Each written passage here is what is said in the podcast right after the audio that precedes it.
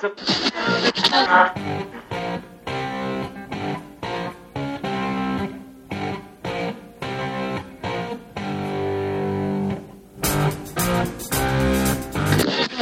aí galera, estamos de volta com o Geek Café FM, o podcast do blog Geek Café. Eu sou o Murilo Lima. Eu sou Vanessa Lima. E nessa semana nós falamos sobre distopia no cinema. E gravamos diretamente do maior evento nerd do Brasil, a Campus Party. Que aconteceu pela terceira vez no Recife, sendo a décima edição da Campus Party Nacional. Como se trata de um episódio especial, nós não teremos leitura de comentários. Mas gostaríamos apenas de agradecer a todo mundo que interagiu conosco nessa Campus Party Recife, que assistiu nossas palestras, que participou junto com a gente, interagiu, tirou foto, pediu autógrafo e tudo mais. É, Murilo, foi uma experiência muito feliz para todos nós. Eu acho que a gente vai guardar isso no coração, realmente.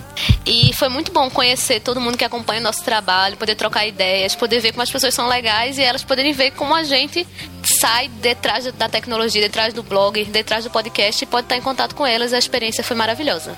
É verdade. Foi uma troca realmente, né, assim, de, de experiências, porque tinha gente que chegava lá e dizia, ah, eu não sabia que vocês eram assim, vocês pareciam ser metidos ou alguma coisa do tipo, tal. Não tinha noção de que vocês, de que o Murilo também conta piada sem graça ao vivo. Na, ao vivo.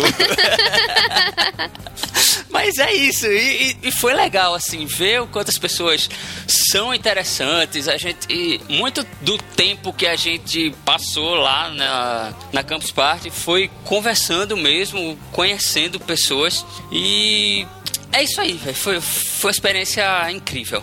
É, nós gostaríamos de agradecer a Dona Lima minha querida namorada, pelo apoio. Oh. Aos blogs Marco Zero, Plugicitários, ao Pedro Cabe, do Portal Cabe, a Carol Pacobaíba, do podcast Terra Estrangeira, a Cintia Renault, do blog Vida de Trainee, ao PH Santos. Oh, e os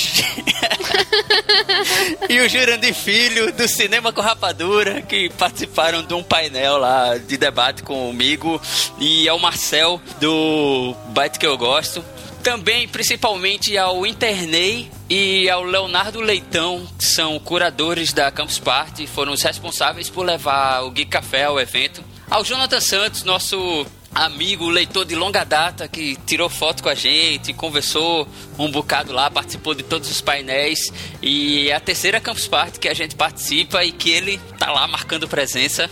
Em especial ao Eric e o Júlio do canal Dois para Cima, nossos parceiros do Geek Café, que foram os responsáveis técnicos pela gravação desse episódio. Sem eles, o Geek Café FM ao vivo não seria possível. É, com certeza. E também a gente quer agradecer, além disso, as pessoas que estavam presentes exclusivamente no momento da gravação, né? Algumas das pessoas que acompanham o blog, especialmente o Yuri Arita, o Danilo Augusto e o nosso querido amigo Jonathan Santos, e também alguns amigos meus e que viraram amigos de todo mundo por causa da interação da Campus Party, que foi a Diana Barlavento, que falou bastante durante o, a gravação do é podcast. Verdade. Valeu, Diana, pela interação, pela troca lá de, de Ana foi engraçado porque tinha momentos que ela dizia: Não, não é, eu não concordo com isso, não. Isso é assim, assim assado. Pegava o microfone e começava Era. a falar. E nosso amigo é o Roberto Tibúrcio, né, o Veitiba, que fez a gravação não oficial da gente, filmou a gente no palco e que tá bem eu diria estranho, porque tipo, eu não consigo olhar para aquele vídeo e não achar estranho a gente lá, mas tá no YouTube e a gente vai disponibilizar o link no post para quem quiser não só ouvir a gente falando, mas ver a gente lá interagindo. Cara, isso aí foi muito do caralho, velho. Quando ele veio me dizer, ah, no outro dia, né, que ele veio falar comigo, ó, oh, Murilo, eu gravei o, o vídeo da apresentação de vocês de ontem. Aí eu já abri o, aquele olho assim de besta, assim, né? Que fiquei com aquela cara assim de gato de botas. Sério? Aí ele, é, e eu editei e eu vou passar para vocês. E eu joguei no YouTube e eu. Cara, eu achei muito arretado, velho, o, o que o Roberto Tibúrcio fez. Valeu, Tiba.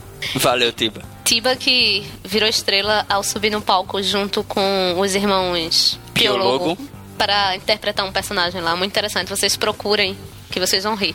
E também, é, não menos importante, a gente tem que agradecer a Macarena Garcia. Macarena, que era organizadora do conteúdo by Comunidades, que foi onde foi possível a gente fazer a gravação do podcast no palco Galileu. Valeu, Macarena. A gente espera ser chamado mais vezes. E ano que vem a gente espera estar tá lá na Campus Party Recife 4, gravando se possível, mais um episódio do Gui Café FM ao vivo. E dançando, baila tu corpo pra alegria, Macarena. é isso aí, Macarena, valeu.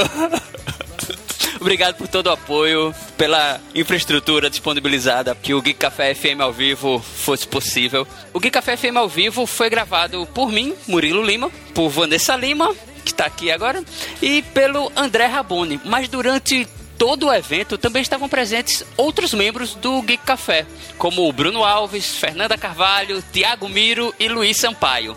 É isso aí. Simbora pro episódio? Êêêê! Tome vinheta.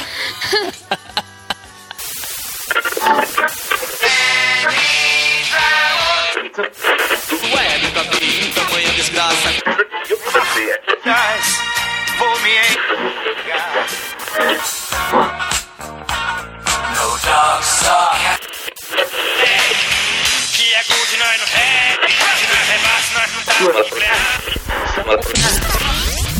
Geek Café FM, o podcast do blog Geek Café.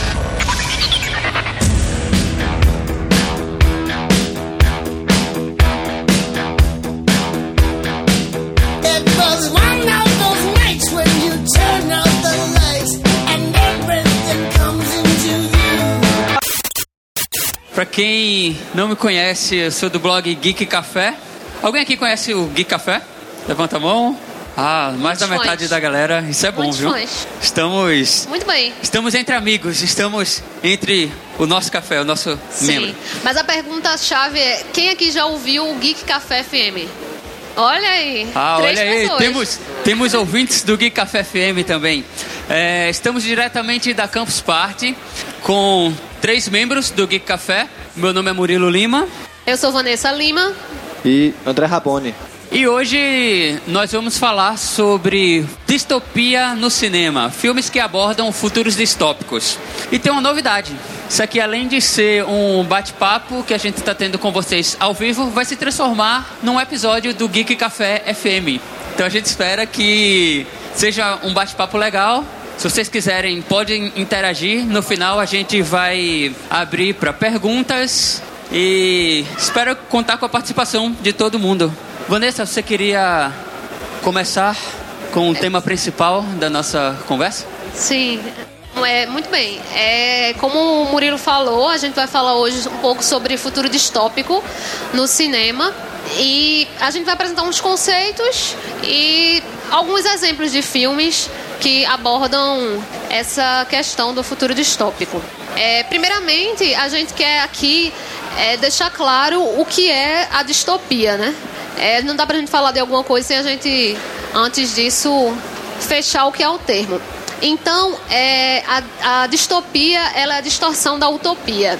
Existe uma pesquisadora portuguesa, que é a Joana Restivo. Ela escreveu em 2006 um artigo dela que a utopia seria um real ficcionado.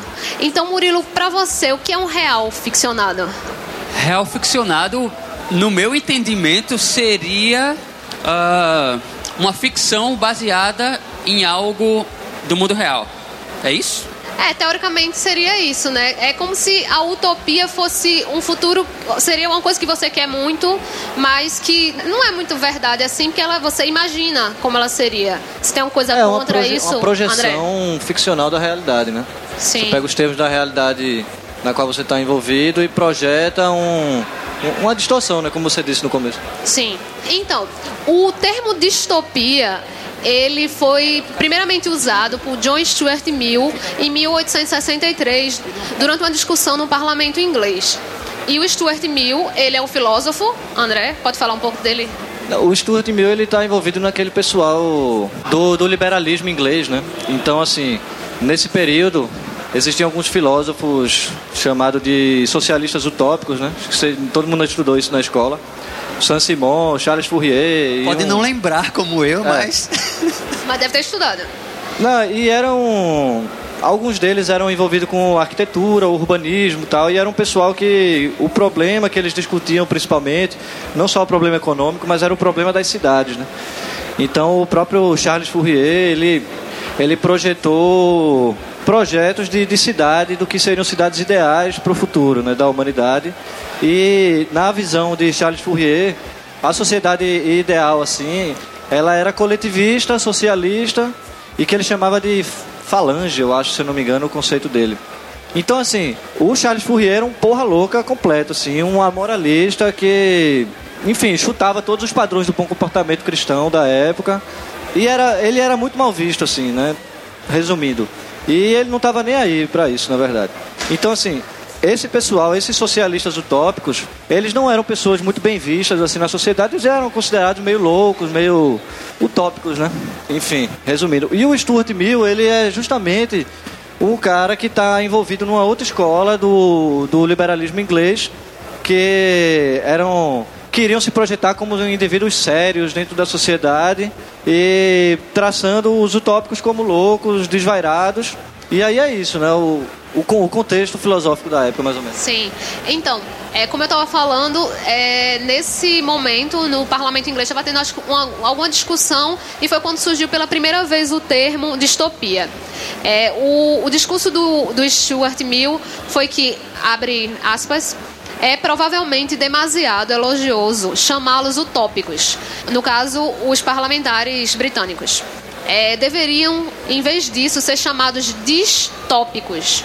Porque o que é comumente chamado utopia é demasiadamente bom para ser praticável. Mas eles, no caso os parlamentares, eles parecem defender é o demasiado mal para ser praticável. E daí você tem que a distopia é o contrário da utopia. No caso, a, a utopia seria a coisa boa que a gente espera. E a distopia seria aquelas coisas ruins que aconteceriam. Seriam extremos opostos, no caso. Exatamente. Ok. É, esse pessoal socialista, eles partiam de um ponto de vista revolucionário, enquanto que o Stuart Mill, ele parte de um ponto de vista de conservação do status quo, das elites o- e dos parâmetros econômicos da época. Então, nesse sentido, eles seriam mais conservadores do que os socialistas utópicos. né? Então, é, falando sobre os principais pontos que definiriam o que é uma distopia, né? A gente vai ter a, a relação com os nossos dilemas atuais que podem fazer, como os nossos dilemas atuais podem fazer com o futuro. Ah, além disso, tem crítica social, tem dominação de massa, que é o que está mais forte, assim, né? O que a gente vê mais exposto, principalmente em obras cinematográficas, sendo apresentado uma dominação de massa em relação ao consciente coletivo. Ah, a gente vai falar aqui de algumas obras que exploram bem isso. E distopia é um, é um assunto meio complicado de, de se falar, porque ele, além de ser um gênero meio complicado de explicar, ele tem uma série de subgêneros. Sim, aí continuando também, né, ele vai estar relacionado também com a dominação do poder centralizado por poucos, né, onde você vai ter a questão do totalitarismo, onde uma pequena massa que vai deter o poder, o, o dinheiro e tudo, e esse vai dominar o geral. Tem alguma coisa para falar sobre isso, André? Tenho, só para tentar fechar um pouco melhor essa parte conceitual.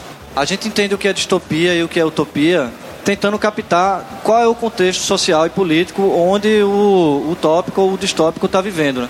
Por exemplo, aqui a gente já está dentro de uma, de uma conceituação um pouco diferente, porque é quando a distopia ela se torna um conceito mais concreto a partir de obras como O Admirável Mundo Novo e depois vocês vão ver 1984, né, do George Orwell.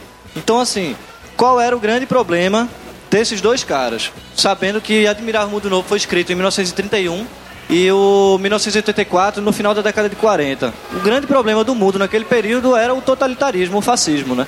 Então a distopia, nesse sentido aqui, nessa conceituação mais concretizada nesse momento, ela é justamente a caracterização disso. Qual é o maior pesadelo que nós temos aqui nesse período de 30 e 40? É o totalitarismo. Então essas duas obras, que são fundantes dessa distopia, desse conceito mais recente da distopia, elas trabalham justamente a questão do totalitarismo, né? do, do controle social que o Estado produz nas massas. Então é um binômio onde 1984 é o maior pesadelo que você pode imaginar e Admirável Mundo Novo é o, o controle do Estado sobre os indivíduos, mas dentro de um sistema do prazer. Então eles se dividem nesse sentido. Aí a gente vai entender melhor quando for falar das obras mesmo. É, então. é, tem uma, uma lista de subgêneros que refletem basicamente o que André falou agora. Pronto, só- aí só fechando o que eu falei. A gente pega esse período de 30 e 40, que o problema maior é o totalitarismo, só que numa outra fase, em 60 e 70, a gente vai ver outras obras e cada tempo vai refletindo os pesadelos de sua época, de seus autores. É isso que a gente vai compreendendo. É, então, os tipos usualmente, né, aceitos, são considerados aceitos para distopia, a gente vai ter o que o André estava falando, né, o totalitarismo, tem distopias corporativas, tecnológicas, ambientais. O que mais, Murilo? Tem morais, religiosas, Alienígenas pra cá. alienígenas, Cibernética. virais, Sim. genéticas, zumbis. Oh. Zumbi, pô, o apocalipse zumbi tá em alta. É, pois é. Uma coisa que a gente também queria falar é que, com relação à distopia, algumas relações sempre são recorrentes quando a gente vai falar de distopia. Principalmente É, no cinema, né? Sim. Tem alguns temas que são mais abordados. É muito mais comum você ver filmes que abordam a relação homem versus máquina, como, sei lá, Matrix. Ou uma sociedade em colapso, como Ensaio sobre a Cegueira, poderia ser.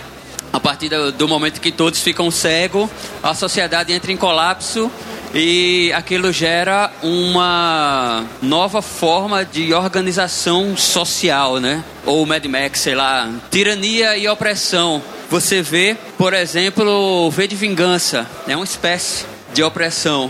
Tem também alta tecnologia sem avanço social. Aí a gente pode citar o mais recente Elysium. Você vê que tem, para quem não assistiu Elysium, aquele do ano passado, eu acho, com, com Wagner Moura, o primeiro filme foi desse ano? Foi 2013, 2014. 2013, 2014, é, por aí. É o que é o- com o Wagner Moura, em que Primeiro filme hollywoodiano de é, o Wagner primeiro fi- é a primeira participação dele em Hollywood e retrata bem isso, a questão da alta tecnologia sem avanço social, que o mundo foi dividido basicamente em duas castas, que são castas econômicas, por assim dizer. Tem o pessoal que é o proletário, o pobre, que fica lá na terra, e tem a sociedade de Elysium. São as pessoas mais abastadas financeiramente e têm uma vida numa base espacial e que é bem próximo de uma utopia, né? Eles vivem Literalmente flutuam sobre o caos ali. né? é, é verdade. Eles vivem. Por isso que o nome do filme é Elysium, porque faz relação com os campos elíseos. Como se eles estivessem no céu em um ponto mais perfeito, tendo uma vida próxima da perfeição. Além disso, temos escassez de recursos naturais e devastação global. Um caso classicaço é o Mad Max, onde tivemos guerras, acabou o petróleo, acabou toda a comida em abundância por causa da agricultura que se desfez, todo É, o sistema. E a sociedade é obrigada a se reorganizar e ali a matéria-prima mais desejada, no caso, é a gasolina, né? É, ali é a gasolina. A gente vai abordar mais filme a filme. Só para terminar a lista desses temas, tem a luta por sobrevivência e a ciência antiética. E acho que a gente já pode passar para exemplos né, de, de filmes que abordam cada um desses. É, antes da gente começar a falar sobre realmente os exemplos dos filmes, ainda voltando um pouco com essa questão do das teorias, né? Esse cara, o Leandro é, Gogói, do site Óbvios, ele fez uma comparação interessante entre a distopia e a, a questão da caverna de Platão. Porque ele fala que na caverna você está no escuro e você tem medo de ir para a luz, porque você não conhece, é o desconhecido. Mas a distopia, como ela preveria futuros macabros, ela preveria futuros macabros, mas você teria vontade de sair daquele escuro e ir para a luz, que seria a distopia, porque você tem vontade de conhecer. Então daí vem aquela questão, é por que, que o cinema, por que, que a literatura, por que, que o game, por exemplo, se interessa tanto pelo tema da distopia? O que é que você acha, André? Primeiro, o fascínio humano, né? Pelo desconhecido, pelo que pode ser conhecido. Né? Acho que é isso, sim. Na verdade, fundamentalmente é o mercado, né? Mas assim, É psicologicamente é o fascínio. Sim. É, assim, a gente, enquanto, enquanto sociedade, já passou do, da época de descobrir, desbravar o nosso planeta, por assim dizer, né? Já tem tudo mapeado, não tem mais essa coisa de vamos navegar para o outro lado para encontrar as Índias e de repente Tocados, né? As sociedades desconhecidas, né? de, de repente descobrir uma sociedade desconhecida. Não tem mais isso. Aí, pô, agora o que nos resta é a imaginação. Aí inventou-se um monte de fantasma, né? Inventou-se um monte de fantasmas. Vamos trabalhar na imaginação e pensar: e se a nossa sociedade fosse desfeita por conta de uma simples mudança num, em algum Uma conceito que hoje é básico, mas que se ele fosse retirado de nós, tornaria o nosso mundo totalmente diferente. Um exemplo simples. Vamos imaginar se Hitler tivesse ganho a guerra. Como seria a nossa sociedade hoje? Isso é um, um exemplo clássico de você pensar numa distopia e numa obra que pode ser Olha, eu criada a partir disso. A gente latino-americano tava lascado desse velho. Muito. Muito. E é engraçado que ainda existe neonazista na América Latina, tá ligado? É muito curioso isso. Então, é, chegando finalmente, né, aos filmes, é, se admite que o filme Metrópolis, quem aqui já assistiu Metrópolis? Uma pessoa. Assistam, vale a pena, viu? Classicão. Isso é uma lacuna na minha cultura. Eu ainda não assisti Metrópolis. Diana, você quer falar? Participe. Não, eu assisti um, um anime chamado Metrópolis também, mas que, que eu não sei se tem a ver com o filme. Não. É sobre um futuro também distópico, uma coisa meio É, steampunk. é meio que baseado, mas não é. É o anime de 2001. Ele é, é baseado. Isso, ele é meio steampunk, tem todos esses conceitos e é baseado nesse, nesse filme. Esse filme, mas não é esse mas filme. não é fiel. Ele é. Ele bebe da fonte. Isso. Sim, sim. É uma releitura. É, e então, o filme Metrópolis, né? Ele é um filme alemão de 27. O diretor é o Fritz Lang. Você tem alguma coisa para falar sobre isso? Não? Muito bem. Sem mais expectativa que André fale alguma coisa. Então, e ele vai apresentar um futuro distópico em 2026, que seria aqui bem perto da- do que a gente tem, onde ele teria a diferença lá do futuro dele é que você teria o Jardim dos Prazeres versus a Cidade dos Operários. Na Cidade dos Operários você teria escravidão e na Cidade dos Prazeres as pessoas viriam bem. É mais uma vez aquela segmentação de classes sociais que o Murilo estava falando, né? É, que bate bem com o mesmo conceito explorado do, por Elysium. Sim. Total, jogos vorazes. Oblivion também, aquele filme bem ruim com Tom Cruise. Ixi. Que filme ruim, bicho. Oblivion. Perca não, velho. Isso é um trailer do Metrópolis? Sim, pra gente poder ver um pouquinho, rapidinho, já que a maioria não conhece. Mas dá pra passar rapidinho. É um filme preto e branco. É. O que eu acho mais legal desses filmes é você ver qual era a visão de futuro que as pessoas tinham naquela época, né? Porque o Metrópolis, ele se passa em 2026. Seis. 2026, mas ele foi feito tipo 80 anos antes. Quase 100. Que ele é Quase de 100. 27. Ah, ele é de 27. 100 anos. 95 anos. E hoje que a gente tá quase chegando lá, a gente sabe que vai ser assim. Então, mais uma vez, um filme refletindo os pesadelos e os delírios de sua época. Da industria- industrialização, enfim. Vou passar pro próximo. É porque assim, eu sou uma pessoa que não sei usar muito bem o Prezi. Notaram, né? E depois, eh, o próximo que a gente vai falar é o Fahrenheit 451, que é um filme de 66. O diretor é o François Truffaut? François Truffaut. Então, ele é baseado no romance do Ray Bradbury. Cadê Fernanda para falar inglês? Bradbury. Exatamente. Fernanda, a bichinha, não está presente. É, e ele foi publicado pela primeira vez em 53. E a distopia aqui é pensar num mundo sem livros. Vocês conseguiriam pensar num mundo que não tivesse livros? Você não conseguisse ter conhecimento, porque o conhecimento é o que faz com que você não seja dominado. Então, quando os livros eram queimados e você não podia ter livro, porque sem o conhecimento você consegue ser controlado. Mais uma vez ele reflete aquele problema do período que a gente estava falando antes, que é o totalitarismo. Né? O Fahrenheit 451 ele fala justamente disso, assim, né? de como o governo vai criar uma fórmula social para manter o controle da população, né? dominando a Itália. Como- Quando como? o Vaticano dominou a Itália, foi uma realidade da sociedade. O Vaticano ele recolheu ou queimou muitos livros para deixar a sociedade à mercê deles. Não, então, é- essa prática da queima de livros, ela já é bem antiga, na verdade. Ela é medieval, inclusive. Vários pergaminhos eram queimados na época. É, essa Mas aí, prática nesse de queimar caso- o conhecimento que não é interessante, ele vem da Inquisição.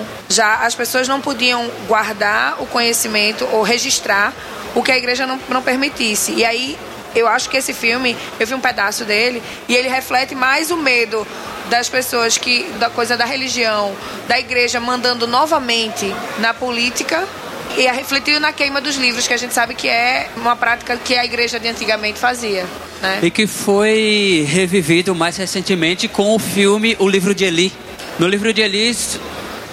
É, a menina roubava livros também. Mas no livro de Eli é bem. É bem claro isso, né? De a sociedade passou por um momento de devastação, onde os governos foram extintos. Estamos num estado de anarquia, onde pequenas cidades-estados sobrevivem sob a tirania de algum cara que foi mais Beres Marafoca e conseguiu dominar.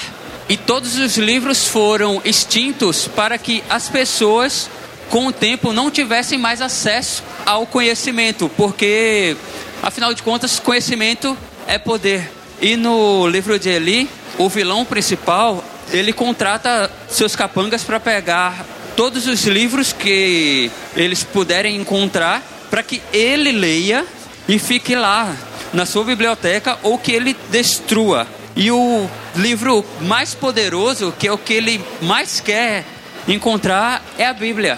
É o último volume da Bíblia, que é justamente o que Eli guarda com unhas e dentes. Que aí parte. Hã? É verdade. Mas a grande sacada de, de, de né? Fahrenheit, só para fechar, é que o corpo de bombeiros da época ele era justamente para incendiar livros, ele não era para apagar fogo. Quando o bombeiro saía, ah, ia atrás de, de uma denúncia, ele ia lá para queimar, ele não ia para apagar o fogo, entendeu? É, e uma curiosidade Gol da Alemanha!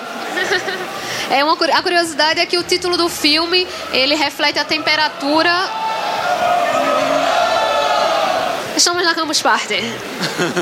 É, enfim, é, o título do, do filme é a temperatura que o papel entra em combustão, que é o Fahrenheit 451 451. graus. Passa um Aqui pedacinho eu- dele aí pra só gente um pedacinho, sacar. rapidinho, só para vocês verem um pouco do cenário dele. The story that takes you into another world, another time. A provoking, exciting love story from the famed novel by Ray Bradbury. And as Linda the wife, sensual, artless, Pronto, esse aí é o pesadelo dos pesadelos, esse livro, né?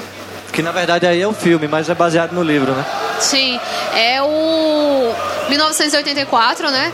Do diretor é o Michael Redford e ele é baseado no livro do George Orwell, que é o 1984, que foi escrito em 1948.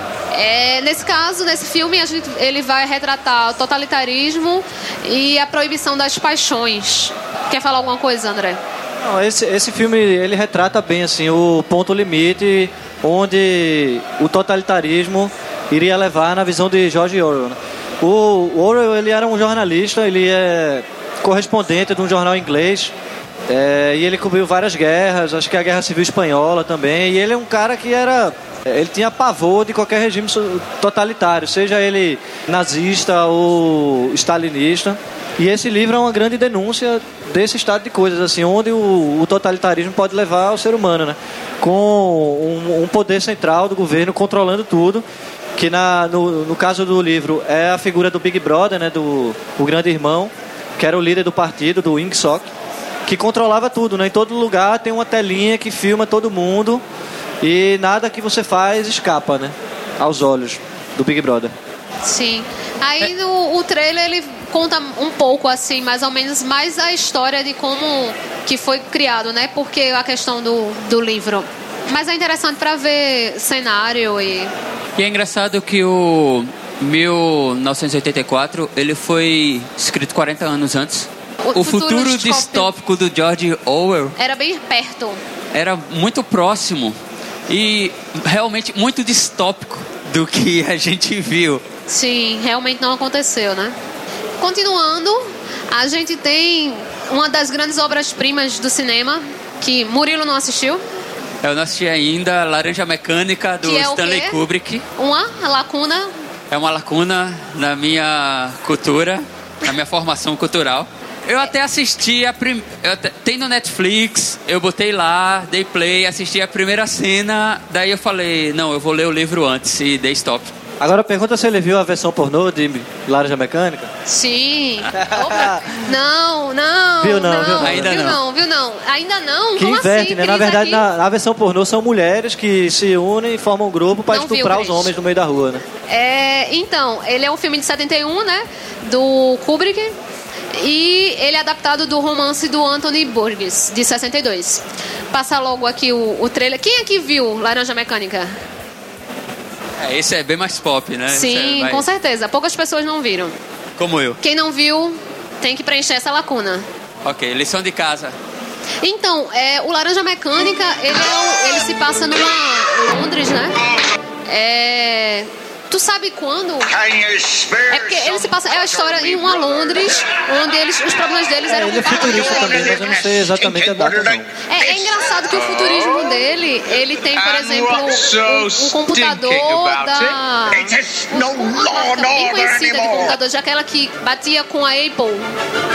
IBM, ele tem um computador da IBM, tipo assim, tipo, é o futuro dele. A ca... era, tinha muitas cores na casa, assim, tipo, o futuro era um negócio meio estranho, meio bem colorido e tudo É uma mais. estética ultra higienista, ultra higienizada, né? Tudo Isso. é muito limpo, tudo é muito perfeito. outgoing. Sim, e aí na história, pra quem não conhece, né? É, o personagem principal, ele diverge, seria assim dizer, dos padrões da sociedade e ele é levado para um manicômio para fazer uma lavagem cerebral, para ele se enquadrar dentro dos padrões. Tratamento É, que é uma lavagem cerebral. behaviorístico. Sim, e tem umas, umas imagens assim bem interessantes. Tem música One e tudo mais. Essa pequena tortura. like. Violence is a very horrible thing. That's what you're learning now. E sim, ele é um filme um pouco forte, que ele tem violência e estupro e tudo mais, assim. Sim, como momento para Roberto participar. Teve um filme que saiu ano passado que é uma releitura do Laranja Mecânica, que é num futuro um pouco distante, que o pessoal fica dentro de casa e tem um dia de devaneio onde a sociedade faz o que quiser. Eu não tô lembrado do nome do filme, mas o plot é esse. Ah, eu sei qual é. Desculpa, como é seu nome? É, o Laranja Mecânica, eu vejo assim, que não necessariamente ele fala sobre fazer lavagem cerebral, mas ele aborda o fato do cérebro humano ele poder ser condicionável. Exato. Ou seja, você, o- a gente pode se acostumar a um comportamento que nós não tínhamos antes. No caso específico da Laranja Mecânica, eles fazem passar por um tratamento em que ele assiste muita violência enquanto toma medicação para ficar enjoado. Né? Porque no momento que ele sai lá de fora, ele tem por natureza a violência em si. Mas se ele pensar em agir violentamente, ele fica enjoado ao mesmo tempo. Então o cérebro foi condicionado a ter essa reação dentro do comportamento. Então é aí que eu interpreto o Laranja Mecânica dessa forma. A gente tava tentando evitar um pouco de spoilers sobre o filme, mas é isso aí mesmo. Como é você é Magno de onde? Magno de Campina Grande, na Paraíba, participando do Geek Café FM. O próximo filme que a gente tem para falar aqui é um filme chamado Brasil, que ele é um filme pouco conhecido no Brasil. E o diretor é o Terry Gilliam.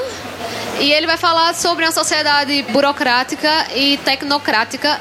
É... Uma, uma coisa interessante sobre o Brasil é que ele tem uma trilha sonora de... Eu esqueci agora. Do you wake from your finest fantasy to return to your daily nightmare? Is your mother about to look younger than you do?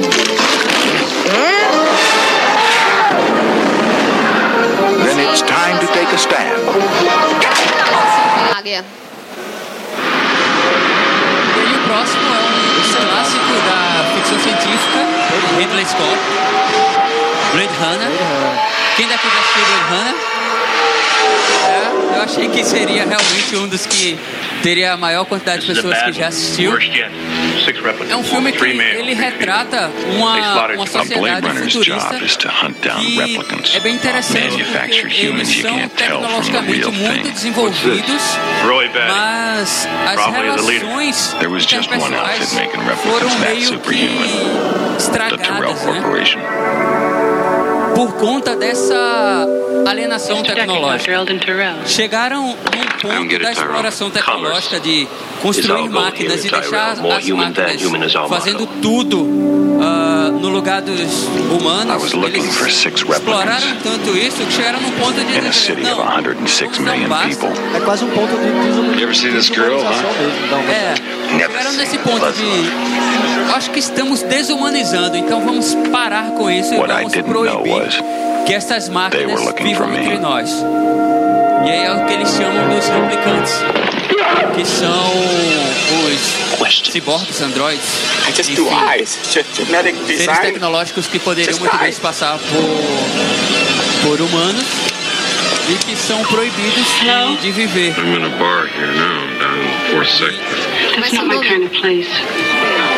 Rafael Memphis, de Recife. Boa noite, pessoal. É, com relação a Blade Runner, uma coisa que demorou muito tempo para cair a ficha e entender sobre a ideia que estava por trás dos replicantes é que eles não são só ciborgues no conceito que a gente tem na maior parte da, da ficção científica, ou seja, ciborgues movidos a silício. Eles são as entidades robóticas de Blade Runner, elas são entidades robóticas programadas a partir do DNA. Sim.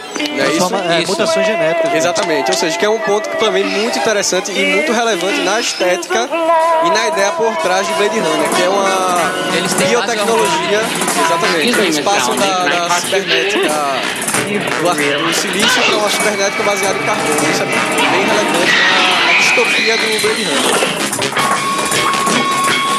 Vamos passar para o próximo. Fique à vontade. This is what it has come to. Mad Max. Mad Max é uma trilogia dos anos 80. Acho que o primeiro é final da década de 70, na verdade. 79, não é isso? E aí os outros dois são dos anos 80. Que explora aquele conceito da degradação. Catástrofe ambiental É, da degradação humana a partir de uma catástrofe ambiental glo- de nível global.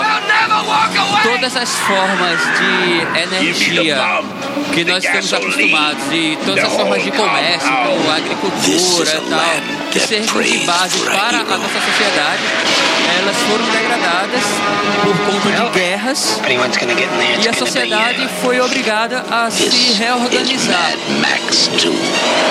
A única energia que a gente utiliza hoje, que é presente no Mad Max, é a- o petróleo, a, a gasolina. E é por isso, e é por conta disso que tem a maioria dos conflitos de todo o filme. Quem domina a maior quantidade de gasolina consegue ah, dominar a, a sociedade. Every day we get weaker while they get stronger. E é um filme que eu acho um dos que refletem mais uma distopia possível. Porque a gente sabe que gasolina é um vem do, do petróleo que é uma fonte não renovável, ela não é infinita. Pode ser que acabe. E se acabar e acabar num momento em que nós não tenhamos trocado esse paradigma de viver de gasolina por viver de outra coisa, sei lá. Encontrado ainda outra base. outra base de, de- de combustível prioritário. Pode ser que aconteça isso com a gente. Pois é, Moreno, esse filme é de uma época que começou a se discutir a questão da, da finitude do petróleo, a finitude do- dos recursos minerais. Né? A- o fato deles não serem renováveis. Como o André falou, ele é um filme que reflete o medo daquela época, que é um medo até hoje, né? E que de lá pra cá a gente sabe que não foi feito bolhufa nenhuma. É verdade, ele continua uma, uma discussão atual, né? Sim, a nossa matriz energética ainda continua sendo combustível O Mad fóssil. Max ele foi concebido justamente depois da crise do petróleo de 73, tá ligado? E só como curiosidade de atualidade da Cultura pop, o Mad Max vai ter um remake. Não, na verdade não é um muito remake, vai ser uma nova trilogia. O Mad Max, pô, ele. Tem um jogo. Ah, vai ter um jogo também. Olha aí, coisa boa então. Além de uma O- nova trilogia, o Mad que é dos Max- mesmos produtores e do mesmo do mesmo roteirista, ah, teremos um jogo. Não é com o Mel Gibson, dessa ah, é com o dinheiro do Mel Gibson. É. E no lugar dele vai ser o como é o nome do ator que fez o Bane no no Batman? Tom Hardy. Sim, aqui o Robson tem uma observação. É, pelo que eu andei vendo, Mad Max não, não, não sei se é uma nova trilogia e nem, é- nem acho que seja um remake. É, seria Mad Max 4, que, por ironia do destino, era para ser lançado nos inícios dos anos 2000, mas não foi por causa da Guerra do Golfo, que era uma guerra de petróleo. Influenciou no, no território ou na economia dos Estados Unidos, alguma coisa foi que com a Guerra do Golfo de 2001 não houve a gravação do filme. Mas eu tenho por mim que seja Mad Max 4. É, vai ser Mad Max 4. Não é um, um remake, ah, mas até onde eu sei, eu posso estar errado. é, vai ser um, o início de uma nova, é, de uma nova é- é- trilogia. é um- é um novo personagem, não é mais é, Max. É um novo personagem que vai participar da história sobre esse personagem. E uma outra discussão também que não cabe a essa palestra, mas é, é sobre o petróleo. É renovável ou não? Eu tenho um, eu acho que seja, mas isso aí é um outro assunto. Eu, como engenheiro ambiental, discordo de você. Cado Figueiredo, vai falar. É, só uma coisinha com relação à, à distopia. É porque a gente tá vendo muito filme de apocalipse. Sim. Né? Então, há o controle do, do governo, há, há tantas coisas acontecendo, há, há o fim do, do petróleo. Mas um filme que eu acho muito interessante por ser distópico, mas as pessoas têm a vida normal. É AI, inteligência artificial. Né? O, o, o gelo derrete, a água invade, mas as pessoas vivem vidas normais. Não precisa de um de alguém mandando ou um apocalipse zumbi, alguma coisa desse tipo. Mas são filmes que falam de um futuro, coisas que podem acontecer, a tecnologia crescendo, mas as pessoas têm vidas como, como nós. Né? Sem um, alguém mandando ou guerras para conquistar petróleo, É. coisas desse tipo. É, isso tem a ver com o que a gente estava falando antes dos subgêneros né, de distopia, né? Na Esse é um deles. É porque os grandes filmes mesmo assim de distópicos, eles trabalham com temas apocalípticos, né? Por exemplo, Mad Max é um deles, Blade Runner é outro. E assim, a grande sacada de Mad Max é a questão do o que vai ser depois do apocalipse, né? O, o que ele se pergunta, né? E aí ele trabalha com a ideia de barbárie, de, aí, enfim, de anarquia, de falta de governo e luta tribal mesmo, onde as pessoas disputam esse bem precioso que é a gasolina, né? Se na verdade, se a gente você fica na dúvida que se aí seria uma distopia ou uma utopia. Porque ali você tinha um avanço, tinha um avanço social e não sei o quê. É, mas de toda forma, o inteligência artificial, ele tem uma outra camada de discussão que é a discussão social sobre a influência de máquinas com base orgânica, como O nosso amigo ali como nosso outro amigo falou, falou. que eles não são repudiados como em Blade Runner, mas pelo contrário, eles foram incorporados na nossa sociedade e tem esse impacto. Você vê que existe um ponto de preconceito, existe uma forma diferente deles se relacionarem entre si enquanto máquinas e eles e a forma como eles enxergam a humanidade. Através da criancinha que eu não vou dizer o spoiler.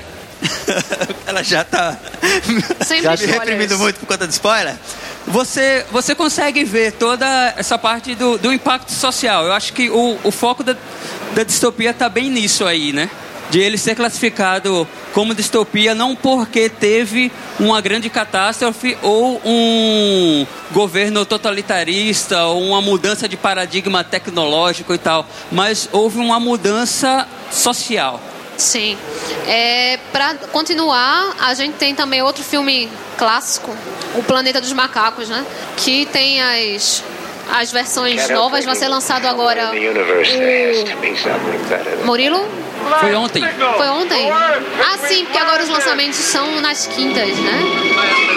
Então, a história. Fico na dúvida. Com... Tem que ter cuidado pra não contar o final, né? É, quem aqui assistiu o Planeta dos Macacos? They build the cities. Não, quem assistiu, a- quem sabe a história, né? Quem assistiu o meu Planeta dos Macacos? É porque tem aquela, aquele de 2001. Tem um de 2001. É porque aquele não conta. Aque- aquele ali foi riscado do mapa. Sim, mas aqui, quem conhece o Planeta dos Macacos? 20th century Fox transforms the motion picture screen into é- the Vou, falar. É, Esqueça verdade, essa repressão sobre spoilers. Fale. é, é uma coisa que me prende. Eu fico com medo de dar spoilers. Então, o Planeta dos Macacos é uma nave, é, uma nave espacial e ela chega num planeta, tem um problema e ela cai no planeta com os astronautas lá. E quando ela chega, o planeta está todo dominado por macacos. Então, é, os humanos são em, em jaulados. O que a gente faz com os macacos, os humanos fazem lá com os macacos. E tem toda essa questão, né, do planeta, de, de como é a, a vida lá. E eu não. E se a raça humana não fosse a raça predominante socialmente, né? como é que as coisas seriam, é isso que ele mostra, né? E depois ele vai e tem um, um plot twist e ele descobre algumas coisas. Próximo. Não precisa contar, quem não assistiu, assista o Planeta ponto de reflexão aí é exatamente, né? Olha aí como os símios agora tratam os seres humanos da forma como os humanos tratam os símios, né? E outros seres humanos de classes subalternas e tal. Né? Então a reflexão filosófica nesse sentido, né?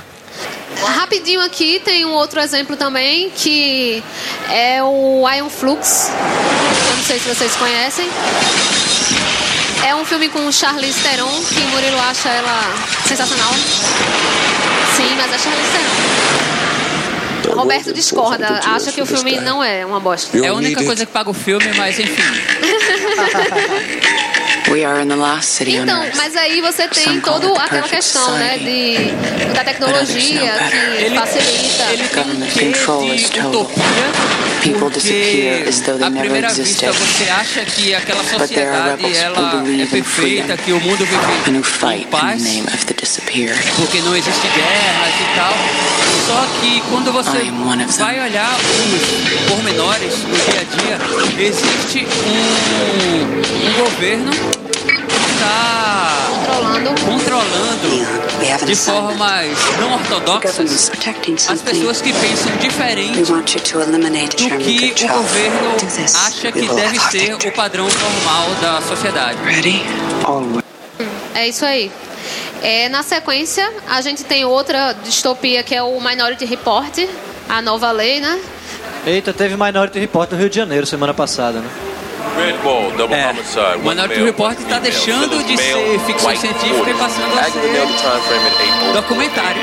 Vocês viram, né? A gente tá virando uma 23 distopia, né? foram presos case number 1108. Não usou essas mentes brilhantes pra, é, pra poder chegar lá. Mas aí tem toda essa questão também em Minority Report. E Minority Report é interessante, se Bruno estivesse aqui presente, ele diria que tem Tom Cruise correndo. Tom Cruise correndo sempre é um sem espetáculo. ser de carro, né? Sem moto. Sim, exatamente, sempre é um espetáculo. Corre a pé mesmo e depois ele sempre pega uma moto. Rapidinho assim, que o nosso tempo.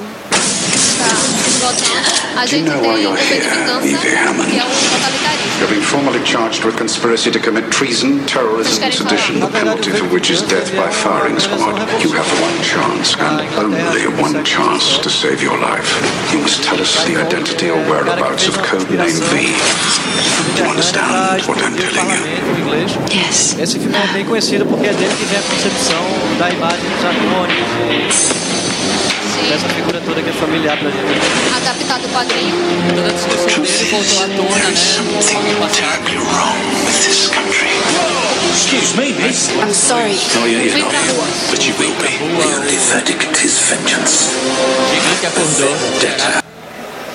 É, na verdade, o movimento Anonymous, que se apropria da, dessa parte visual né, de Guy Fawkes, ele surgiu nos Estados Unidos, no começo dos anos 2000, naquele sitezinho bem legal, o 4chan, que a galera juntava 9 mil, 10, 11, 12 mil pessoas e mirava alguém, tome trollar todo mundo, tipo, ah, aquele cara ali, um neonazista, né, apresentador de rádio, beleza, vamos todo mundo aqui hoje, a galera abriu um, um tópico e vamos todo mundo pedir uma pizza pra ele, velho. Aí chegava duas mil pizzas pro cara, assim, em duas horas. Então foi uma mega trollada que a galera fazia e que depois esse movimento saiu da internet e foi pras ruas pra contestar. Acho que aquela seita até que Tom Cruise seguia, era o científico lá, a cientologia e tal. Tem um Continua- documentário sobre os anônimos que é bem interessante. Se procurar, eu não lembro o nome. Ah, We tá Are disponível? We, We Are a Legion, né? Vale a pena ver, é muito bom mesmo. Continuando, tem o Filhos da Esperança, que é esse filme é sobre se as pessoas parassem de ter filhos, né? É o problema que as mulheres ficam inférteis. Mas e aí? Se ninguém pode mais ter filho, como é que vai a had nossa any sociedade? And I certainly can't remember when anyone else É, did a grande either. é Because really, que está grávida e ele since women o being able to have babies, ela é a esperança What's left to hope for? E é uma distopia também. The world was stunned today by the death of Diego Ricardo, the youngest. Continuando, Ah, esse filme é muito legal. Allow me to introduce my mother-in-law, Clara, my wife, Michelle, and my daughter, Sylvia. acho ficou o preço do. É, é muito interessante a Where's the rest? discussão social Never met the que ele My units are aborda, que é o seguinte. So is the quota. Ah, a ciência biológica, a manipulação evoluída que a raça humana conseguiu chegar à imortalidade. Porém, para controlar, para controlar o número de, de pessoas, para que a gente não entrasse num crescimento desorganizado da, da população, é, cada ser humano é, nasce, com, nasce com um cronômetro e ele começa a ir decrescendo a partir do seu 25º aniversário. E para que você ganhe mais tempo de vida, você precisa trabalhar. E literalmente tempo é dinheiro. Porque quando você trabalha, você não ganha 10 reais por hora de trabalho, você ganha tipo 10 minutos a mais no seu relógio. Isso gera uma discussão muito interessante sobre como é que vivem as classes menos favorecidas para estar literalmente trabalhando eh, de dia para ganhar a janta, porque senão ele vai morrer. E como é que são os mais abastados, o cara que tem lá um bilhão no braço. Qual é a, a discussão filosófica que, que isso traria, assim? Como seria a sociedade baseada dessa forma? In time. Sim. É de Justin Timberlake. Sim, Justin Timberlake, não canta. Não se deixe levar pelo lá. preconceito do dele É. como cantor. E aí, assim, pra gente concluir, é, a gente tem recentemente as últimas adaptações de grandes trilogias, ou grandes assim, né? Depende muito do ponto de vista. Mas as últimas trilogias, por exemplo, é, Os Jogos Vorazes, o Divergente, que está sendo adaptado agora, que também é uma trilogia. É, que aí traz, só de forma resumida, trazendo tanto o Divergente quanto os Jogos Vorazes, eles exploram uma forma que eu tô vendo como uma tendência agora nos filmes que estão indo por essa praia de distopia, que é antigamente se explorava muito o modelo padrão do cidadão. Ele tem que ser daquele jeito. Tipo, laranja mecânica. Comportamento, a Sim. disciplina. Comportamento tem que ser homogêneo. E agora ah, se explora muito mais a questão da divisão por castas. Como se as pessoas não pudessem mais viver de forma heterogênea e cada um com, com seus gostos suas e tal. características Se e tudo você mais. tem determinadas características, você pode viver ali, mas dentro de uma delimitação. Não existe mais um comportamento unificado. Só que essas diferenças, essas divergências, são separadas meio que geograficamente. Sim. E vão criar problemas também, né? E Sempre com isso ter os- gera uma série de vão problemas ser mais- sociais, econômicos, financeiros, tudo mais. Então, É isso, pessoal. Nós agradecemos. Agradecemos a participação de todos, todo mundo que contribuiu aqui com o Geek Café. FM Ah, ao vivo. Foi o Geek Café FM ao vivo. Na próxima semana, acredito que na quinta-feira estaremos publicando. É isso aí. Para quem não conhecia o Geek Café, espero que tenha sido interessante o nosso bate-papo e que vocês passem a nos acompanhar no geekcafé.blog.br. Agradeço a presença de todos. Boa noite. Valeu. Valeu.